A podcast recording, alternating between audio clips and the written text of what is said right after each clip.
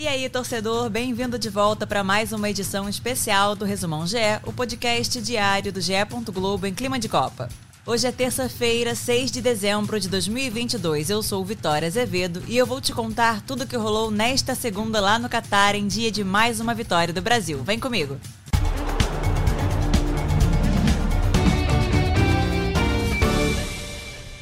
Passou e passou com goleada. O Brasil venceu a Coreia do Sul por 4 a 1 nas oitavas e garantiu vaga nas quartas de final. A seleção entrou em campo com tudo e fez um dos melhores jogos no Mundial até agora. Com um primeiro tempo arrebatador, o Brasil garantiu a vaga sem grandes problemas. Aos seis minutos de jogo, Vinícius Júnior abriu o placar e marcou o seu primeiro gol em Copas do Mundo. Aos 10, Richarlison foi derrubado na área e o árbitro marcou o pênalti para o Brasil. Neymar foi para a cobrança e marcou o segundo da seleção. Foi o gol número 76 do camisa 10 em 123 jogos pelo Brasil. Aos 28, Richarlison balançou a rede e fez o terceiro da seleção na partida. Foi o vigésimo gol do atacante em 43 jogos. Sete minutos depois, Lucas Paquetá bateu de primeira após passe de Vinícius Júnior e marcou o quarto gol da seleção. Aos 30 da segunda etapa, o volante Seon-ho descontou para a Coreia do Sul, que parou por aí. Com o resultado, o Brasil segue para as quartas enquanto os coreanos ficam de fora do Mundial. É a décima vez que a seleção avança em 12 disputas de oitavas em Copas.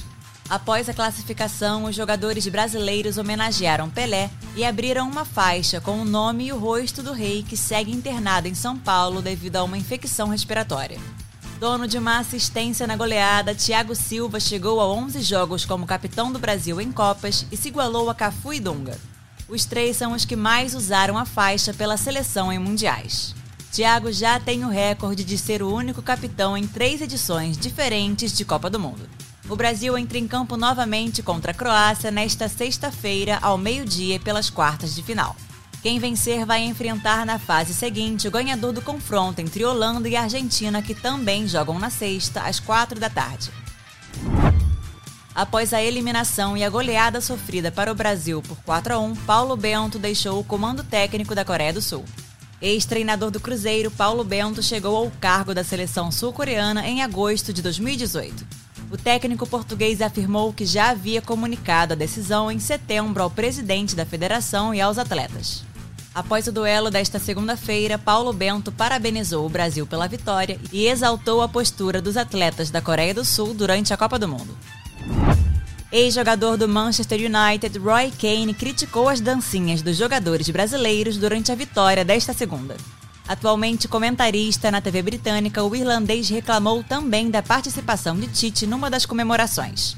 O técnico fez a dança do pombo com Richarlison e outros atletas. Após o jogo, o atacante Rafinha disse que o time vai continuar dançando nos gols. Na outra partida desta segunda, Japão e Croácia empataram em 1 a 1 no tempo normal e os croatas levaram a melhor nos pênaltis.